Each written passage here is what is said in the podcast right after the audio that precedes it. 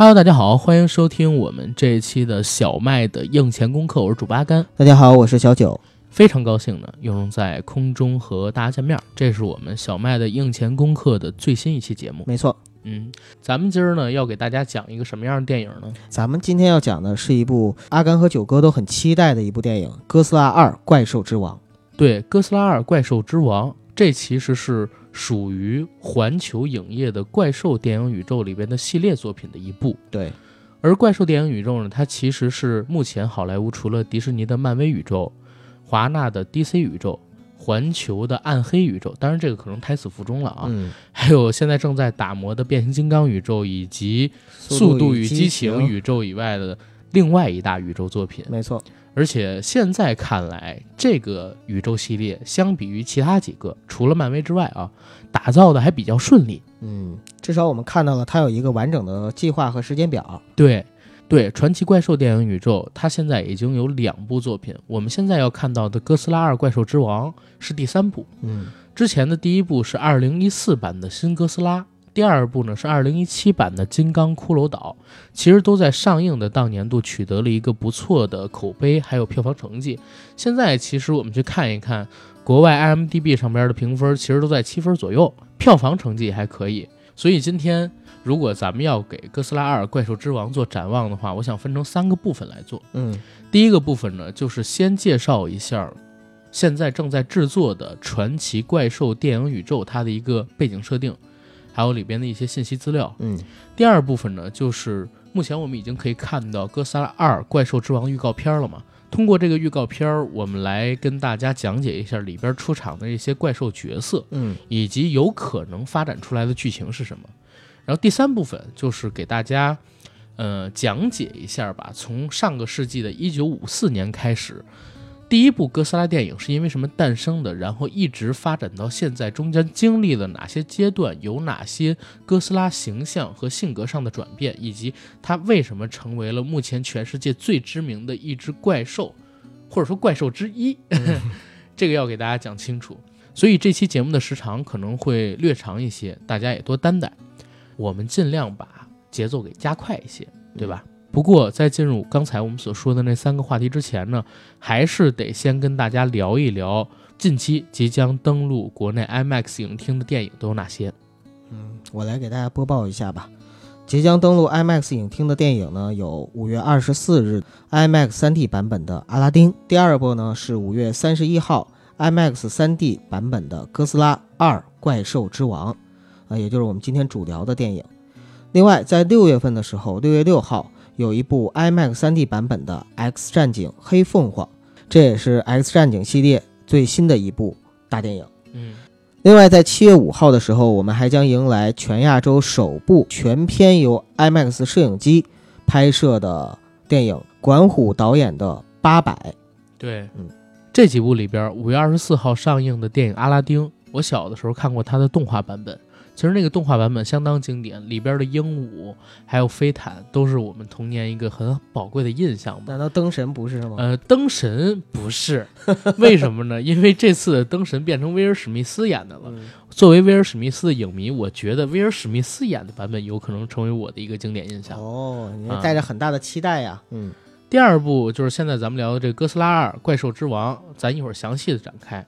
然后六月六号的 IMAX 3D《X 战警：黑凤凰》，其实可以算得上是目前在没有并入漫威电影宇宙之前的 X 战警系列里边一个比较重要的作品了，尤其是在走这个惊悚恐怖风的新变种人一再推期的情况下。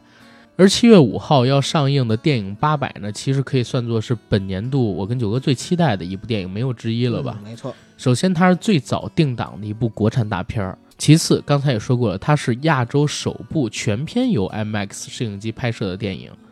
片子本身的质量，还有它在摄影层面传出来的一些消息，我跟九哥已经从一些一些渠道吧了解到了，对这片子本身是非常期待的。因为既是改编自真人真事，又有一个靠谱的导演进行长镜，同时呢，同时片子它的一个设置标准是非常足斤足两的，甚至说在亚洲这块的话，还无人能出其右，所以我们对于这部片子是非常非常期待的。嗯啊，这也可能是管虎导演职业生涯中的一个新的代表作。大家也可以在没上映之前多查阅查阅有关于八百这个故事背景的一些资料。其实那段历史是我们每一个中国人都应当铭记的，那些英雄也是我们每一个人都值得缅怀的。行，关于预告的部分我们就先做到这儿。回到这个 IMAX 3D 版本的《哥斯拉二：怪兽之王》，刚才已经和咱们小麦的映前功课的朋友们说过。《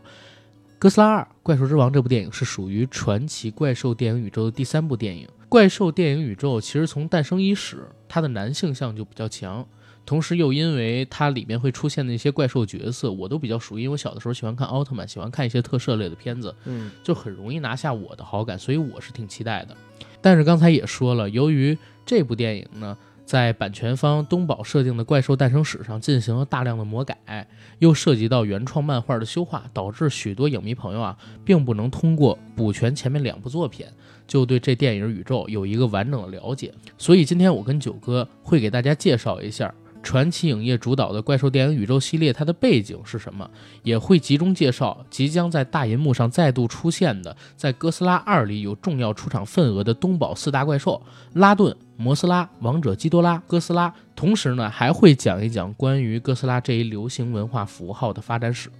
然后九哥给大家先讲一下怪兽宇宙的缘起跟帝王组织呗。可以。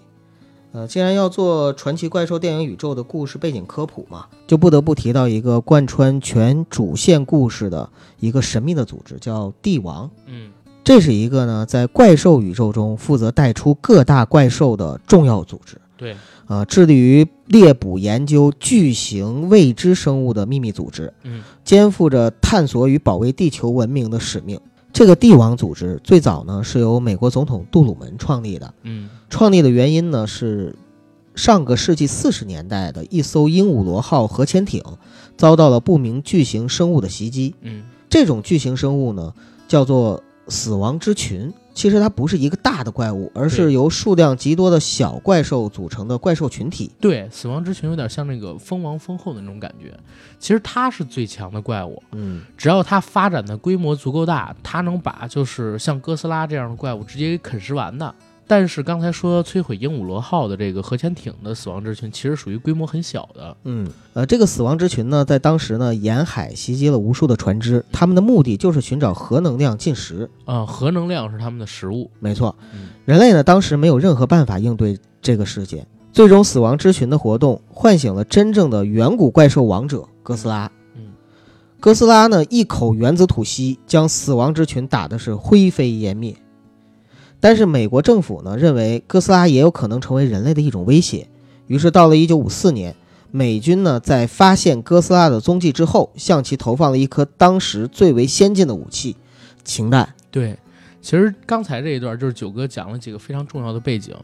首先，帝王计划呢是在四十年代到五十年代的时候由杜鲁门设立的，设立的原因就是当时在地球上出现了巨型的未知生物，嗯这些巨型的未知生物开始袭击人类文明社会的造物，引起了社会或者说军方的恐慌，所以他们成立了这个帝王组织，开始去查有关于这些生物的资料。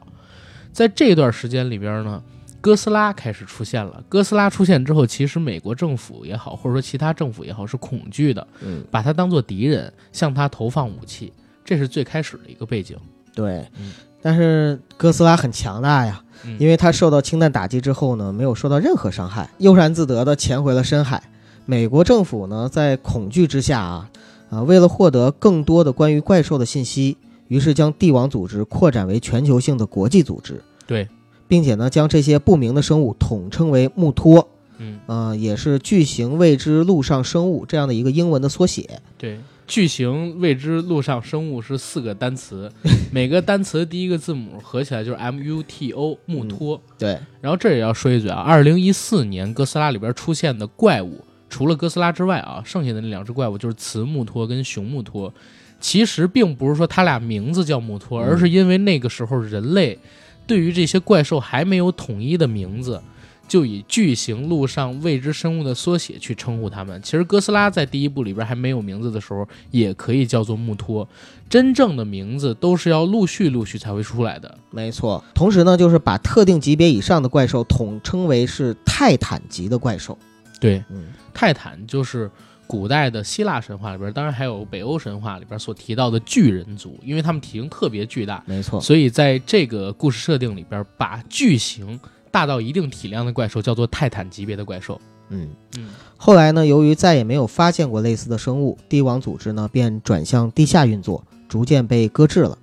直到1973年，人造卫星的发射，帝王组织之前的一个参与者发现了一个形似骷髅的未知岛屿，嗯并且推测岛上可能存在着巨型的生命体。于是呢，美国人带领部队在岛上用炸弹地毯式的找寻巨型生物，最终惊醒了被原住民称之为“空”的猩猩王金刚。对，帝王组织的帝王计划呢，就重新被启动起来了。嗯，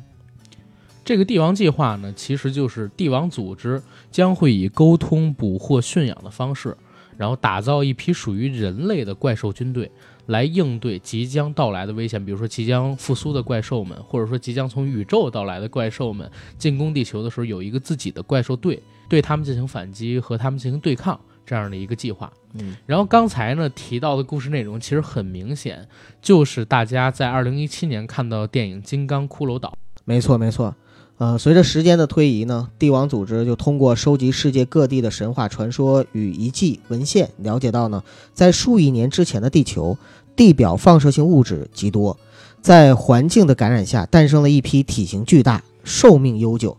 并以放射性材料为食物的巨大怪兽。啊、也就是我们刚才说到的那种泰泰坦巨兽，兽，对对，嗯泰坦级的巨兽，这些怪兽呢破坏力巨大，曾经统治地球亿万年之久。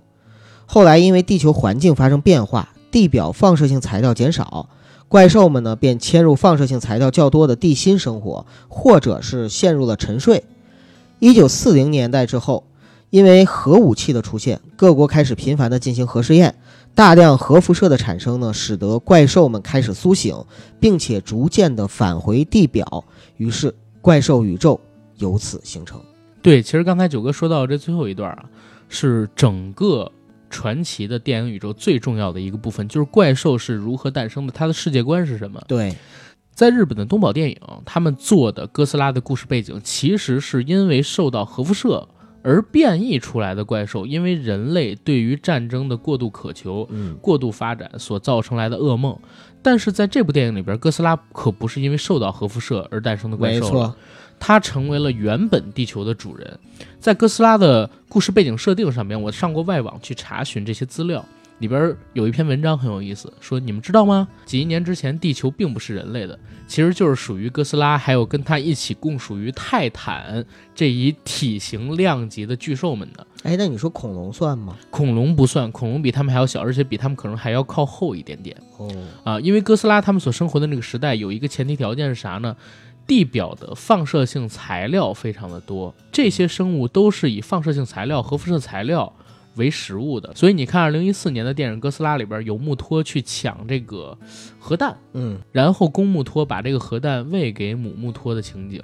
其实他们就是以这些东西为食。但是随着放射性材料减少，他们沉入了地下。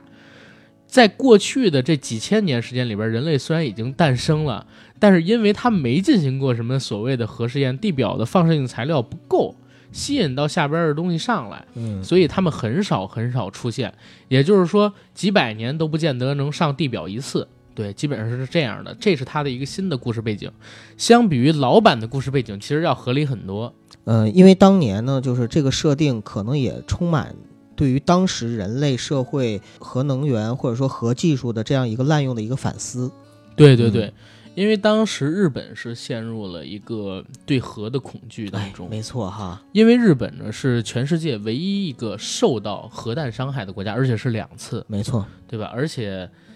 啊、因为是战败国嘛，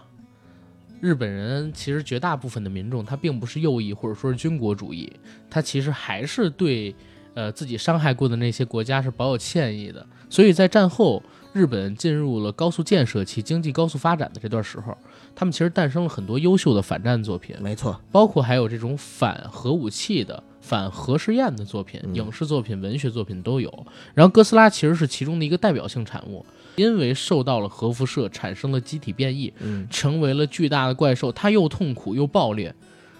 它袭击人类的城市，人类是因为自己的恶行收获到了恶果，所以把它叫做噩梦。对，这是当时的一个普遍的社会背景。尤其在哥斯拉在城市中肆虐的时候，五四版的哥斯拉里，你可以看到各种惊慌的民众，他们去找防空洞隐藏自己，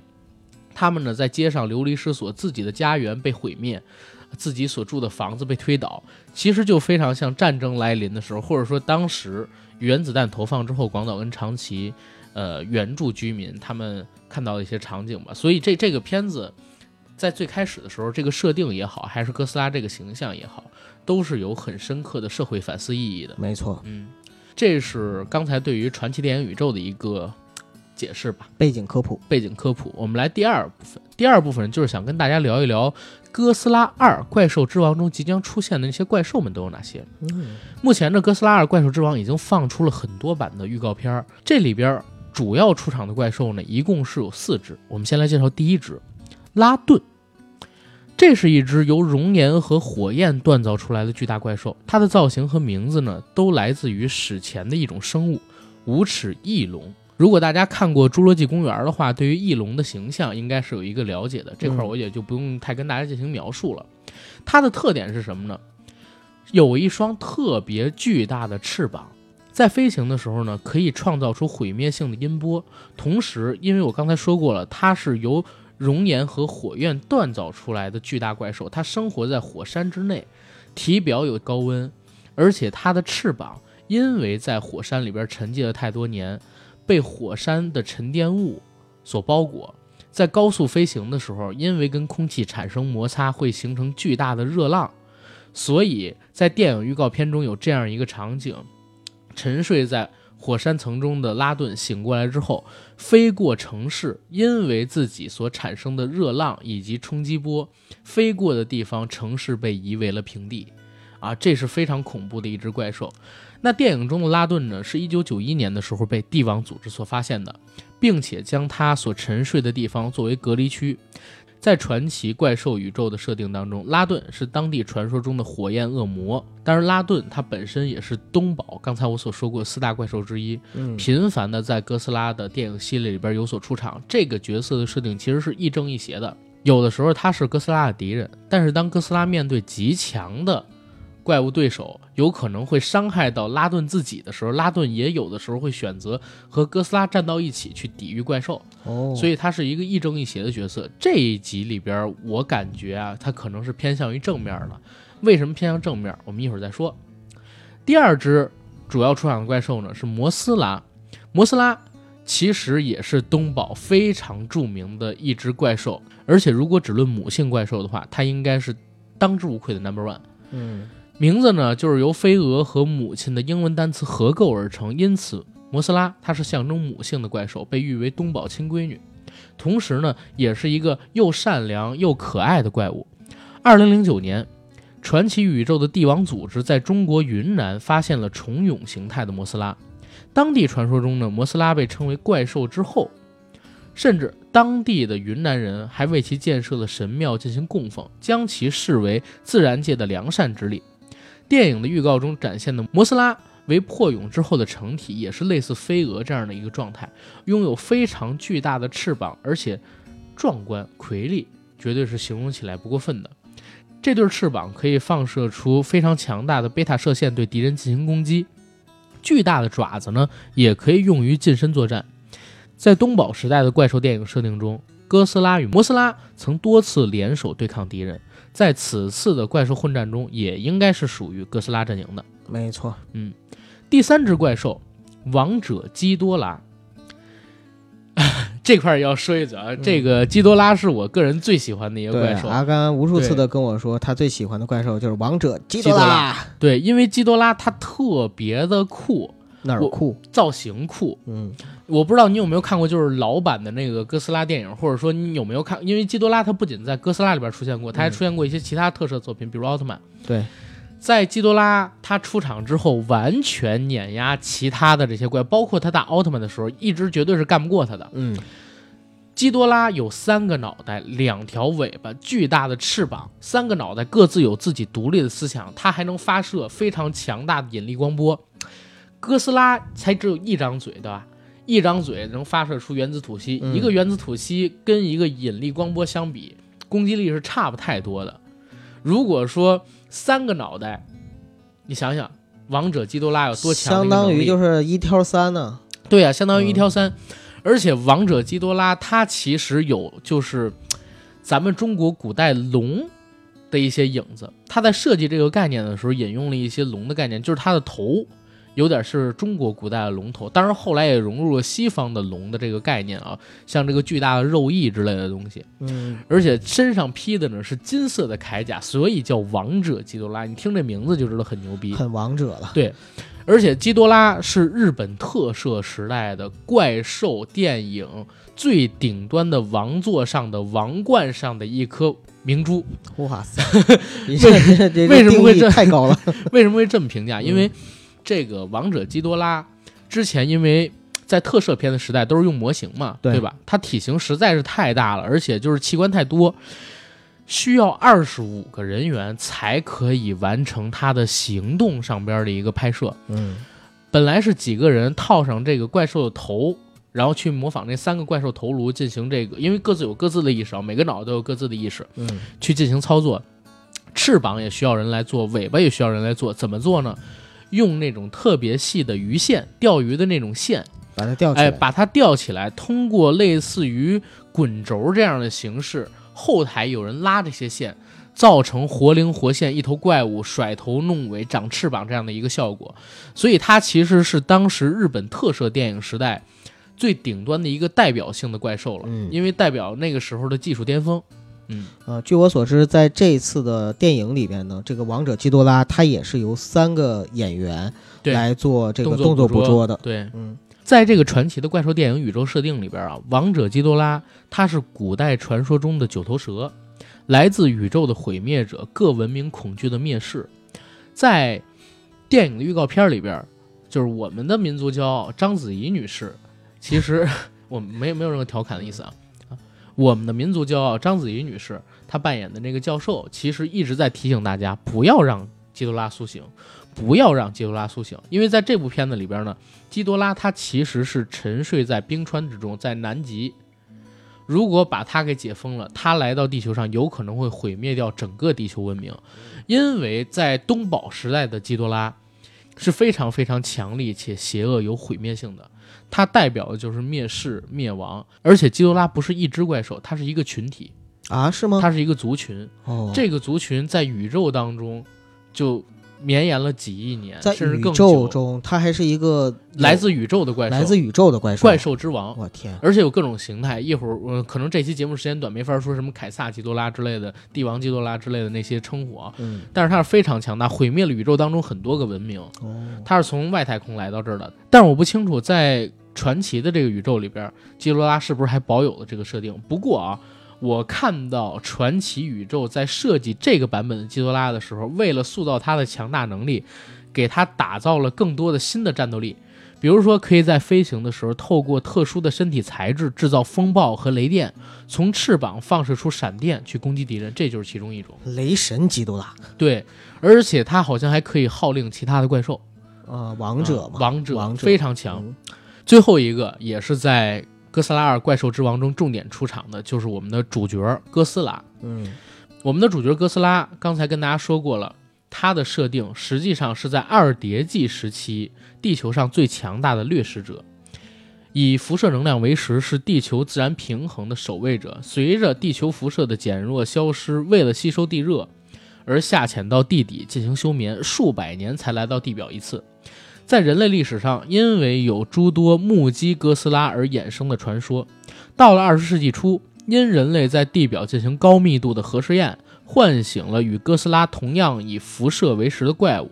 哥斯拉随之返回地表，追杀其他会破坏自然平衡的生物。关于哥斯拉，刚才我们说过很多，这块我就稍微说的少一点。然后在这部片子里边，除去刚才我讲的四大怪兽之外呢，还会出现超过十只的原创怪兽，而这些怪兽呢，是根据世界各地的传说来设计的。根据主创的访谈和看过电影试映场的观众表示，疑似尼斯湖水怪。和利维坦就是传说中那个巨兽，都会在片中得到展示，而且以后啊有可能会成为片子里边的主要角色，甚至有独立电影。对，就是相当于传奇有一个野心，把所有的人类传说中的这些怪兽，可能都想囊括其中。对对，刚才我说过一个假设，我说这片子如果要是拍的话，有可能呢就是摩多拉、拉顿都是正方的，哥斯拉肯定是正方，嗯，然后他们三个人会联手打基多拉。为什么呢？之前。有一个老版本的哥斯拉电影叫《哥斯拉三大怪兽决战》，对吧？三大怪兽决战里边其实就是拉顿，然后摩多拉、哥斯拉三个大战基多拉，因为他们单对单打的话肯定是打不过基多拉的。嗯啊，现在这个版本呢，可能是通过好莱坞的新技术特效，同时呢有专业的编剧团队把这个主线故事宇宙串联起来，由帝王计划的一个引导下。在这个基础上复刻了，可能说三大怪兽决战的那个设定，所以我说这次的故事没错的话，应该就是拉顿、摩多拉，然后哥斯拉一起打基多拉。但是呢，摩多拉跟哥斯拉肯定是一开始就是好的，但是拉顿可能会有一个反水的过程，就是有可能开始他们先会跟拉顿打一架啊。对，因为拉顿在这个预告片里边呢，有飞行的时候毁灭人类城市的镜头，嗯，也就是说他开始的时候，或者说。始终没有站在人类这边，但是他可能一开始就站在基多拉的反面，他可能会跟哥斯拉交一交手，但是最后一定会站到他们那边去打这个基多拉。这一块的话，其实大家有兴趣可以看看那个《三大怪兽决战》那部电影啊，这是有关于这部电影里边将出现的怪兽的一个介绍。好，然后最后一部分就是哥斯拉历史的大回顾了，对吧？对，跟大家也是简单的说一下。今年呢是二零一九年，其实是哥斯拉诞生的第六十四年。作为日本向全世界输出的最重要的几个流行文化偶像之一，哥斯拉它其实是有非常重要的社会意义以及文化意义的。嗯，而且它还能够通过自身的经历去回溯怪兽电影和日本的大众文化之间的历史关系。刚才我们跟大家说了，一九五四年的时候，日本国内呢爆发了激烈的反核武器运动。在这个背景之下，东宝电影的制作人田中有幸有了想制作一部具有社会反思性质的特摄电影的意图。在不断的思考琢磨之后，演变为想要制作一部类似于美国1953年所上映的电影《原子怪兽》题材的核辐射怪兽的电影的构想。这块要说一嘴啊，1953年的《原子怪兽》前些日子我给补看了，其实哥斯拉。这部电影里边非常多的概念是直接受到了原子怪兽的启发。我在看这部电影之前，我一直以为它是受到金刚的启发。现在我的观点有所改变，可能它也有受到金刚的启发，但是绝没有原子怪兽的启发大。明白。当时呢，同在东宝电影的天才制作远古婴二啊，这个名字大家很熟悉，他是奥特曼之父。当时呢，也正想拍摄怪兽题材的电影。他提出的概念呢，是一部描写大章鱼怪兽的特摄电影的提案。在这两个提案的激烈竞争下，最终核辐射恐龙怪兽的提案被东宝电影公司采纳，它便是哥斯拉系列电影的最初开端。数月之后，远古婴二担任特效导演的哥斯拉电影登上了银幕。在电影上映的最初呢，人们都没有意识到这将是一部具有什么样影响力的电影。当时哥斯拉所反映出来的是核辐射事件带来的恐惧和战后日本国内的不安情绪。当时的哥斯拉呢是属于早期的特摄电影，是让演员穿着皮套进行演出和拍摄，这个有别于美国的电影《金刚》。当然这里说一嘴，《金刚》呢是逐帧定格动画这样的一个拍摄风格。当时哥斯拉本来也想用的，但是因为成本有限。所以最后就做了这个，延续至今，影响整个日本特摄界，甚至说开创了一个类型片的特摄类型片的这样一个做法，就是穿着皮套去演，对，或者说拿那个吊钢线，就刚才我说的钓钓鱼线什么的，让人去操控木偶一样操控这些怪兽，这也成了日本特摄片的一个风格。对，嗯，呃，我们自己八零后、九零后这代人看过的奥特曼也都属于特摄片啊，这得说。然后远古婴二刚才说的哥斯拉的这个导演特技导演也是奥特曼之父，对。嗯。然后在一九五四年的哥斯拉电影里边，哥斯拉呢还是一个比较脸谱化的恐怖怪兽形象，它代表的就是极端的灭绝属性。影片的最后，人类是付出了巨大的代价毁灭了这只人类自己酿造的噩梦怪兽。剧中的主角在怪兽死后本已经安定了，却又说到怪兽不会就此消失，只要核武器试验还在继续，哥斯拉的同类总有一天会再次出现在世界上。这其实就是电影想表达的核心，是人类自己对战争兵器的不断探索，创造了具有毁灭性的哥斯拉。嗯然后随着这个哥斯拉一炮而红呢，东宝也就决定做这个哥斯拉的续集，还是远古婴二担任特技导演。在上个世纪五十年代、六十年代、七十年代，其实拍了很多很多部，将近是一年半或者两年一部哥斯拉的频率，在日本进行上映，而且辐射到了全世界，让哥斯拉从那个时候开始变成了一个世界的流行偶像。远古婴二也随着这个电影的出名变得名声大噪。嗯这样的时光呢，一直持续到了二十世纪的六十年代末期。在这之前，其实都可以算得上是哥斯拉的黄金时代了啊！而且给了他拟人化的情感，还在逐渐的战斗过程当中，把哥斯拉变成了一个正面形象。嗯开始我说哥斯拉代表的是恐怖，比较脸谱化嘛。后边因为他走红了，然后系列电影也红了，东宝公司呢就想开发哥斯拉身上更多的商业价值，就开始通过不断的后续的电影制作，把哥斯拉变成了一个地球文明的守护者，然后与外太空敌人战斗的正义怪兽这样的形象。所以，呃，到六十年代末期的时候，哥斯拉正义王的形象已经是牢不可破了。这种形态还有娱乐生态环境，促使哥斯拉电影又进行了再次转型。为什么？因为当时呢，日本开始出现了家用电视机，家用电视机的普及对电影的票房造成了特别明显的冲击。而由原哥斯拉系列电影的特效总监远古婴二监制的电视剧《奥特曼》，也在孩子间掀起了对巨大变身英雄的崇拜。在这种大环境下呢，哥斯拉就开始变为了儿童娱乐电影。因为公司可能觉得做儿童娱乐电影的时候，孩子要看，父母必须得陪着看，会提高它的票房，而且还能卖更多的周边给孩子做玩具。没错，你说哥斯拉为什么转移成正义之王了？嗯，因为你说如果一直是坏的话，可能很多小孩不喜欢。对。但是这个时期里边，不管主创他们做出多少努力，哥斯拉的票房却始终都是在往下降。终于，在一九七五年的时候，东宝公司决定，哥斯拉系列的第十五部作品。机械哥斯拉的反击后，就暂停该系列电影的制作。这一决定呢，也标志了日本1950年到日本1970年代怪兽特效电影黄金时代的一个结束。后来应该是到了这个1984年，当时的东宝公司呢，是为了纪念哥斯拉诞生三十周年，又做了一部《哥斯拉1984》，但是这个片子成功了。口碑跟票房双丰收，因为它借助了电影特效的进步，又把故事的风格重新走回了成熟路线，不是小孩子那种了，嗯，让哥斯拉的回归大受欢迎，然后也开启了第二次的哥斯拉电影系列制作热潮。好像这次哥斯拉还制作的比以前更加的庞大，对，哥斯拉一直在越变越大的路上。进化。对，因为因为观众对于怪兽已经审美疲劳了，他们要更大的冲击力，让这个怪兽越来越大。而且呢，现在楼也越来越高，所以 怪兽只能是越来越大。你看新版的这个传奇的哥斯拉，对吧？甚至比这还要高，真是一座山了。一座大山。嗯对，一九八四版的哥斯拉，其实我刚才说它回归了成熟风格，然后避开了之前这个儿童向娱乐作品。为什么呢？因为它还是回到了一些反思上边来。比如说，这个电影里边，他对哥斯拉有了一些人性化的描写，还有一些生物化的描写。他会对鸟的声音有所回应。同时呢，他到了最后，因为觅食嘛，吃了比如说那个核潜艇，还有核电站的燃料，导致自己体内的这个反应能量暴走，把自己最终给烧死了。这也是人类对于逐渐失控的核能量的一种反思。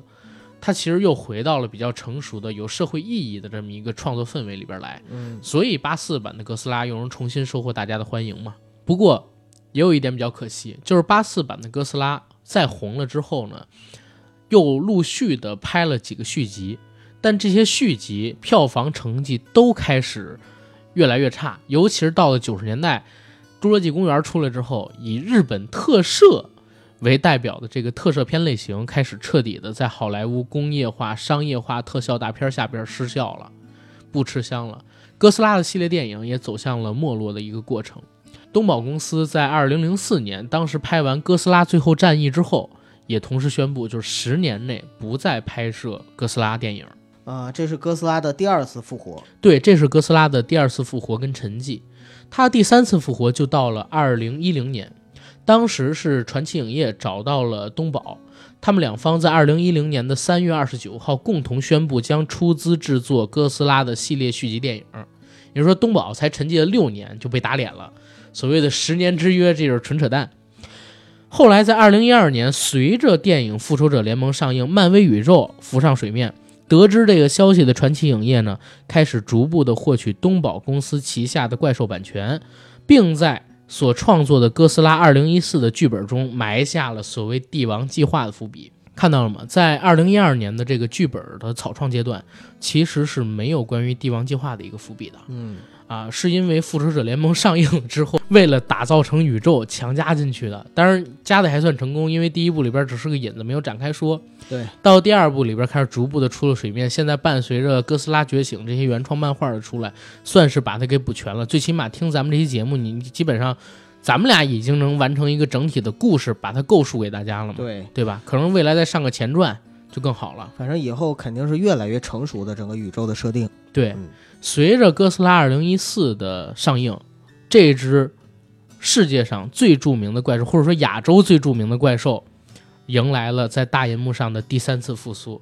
然后这一次，它依旧是正义的使者，会帮助人类抵御外敌，守护人类的文明，还有地球的安定。然后这就是我们今天节目的主要内容。我靠，好多呀！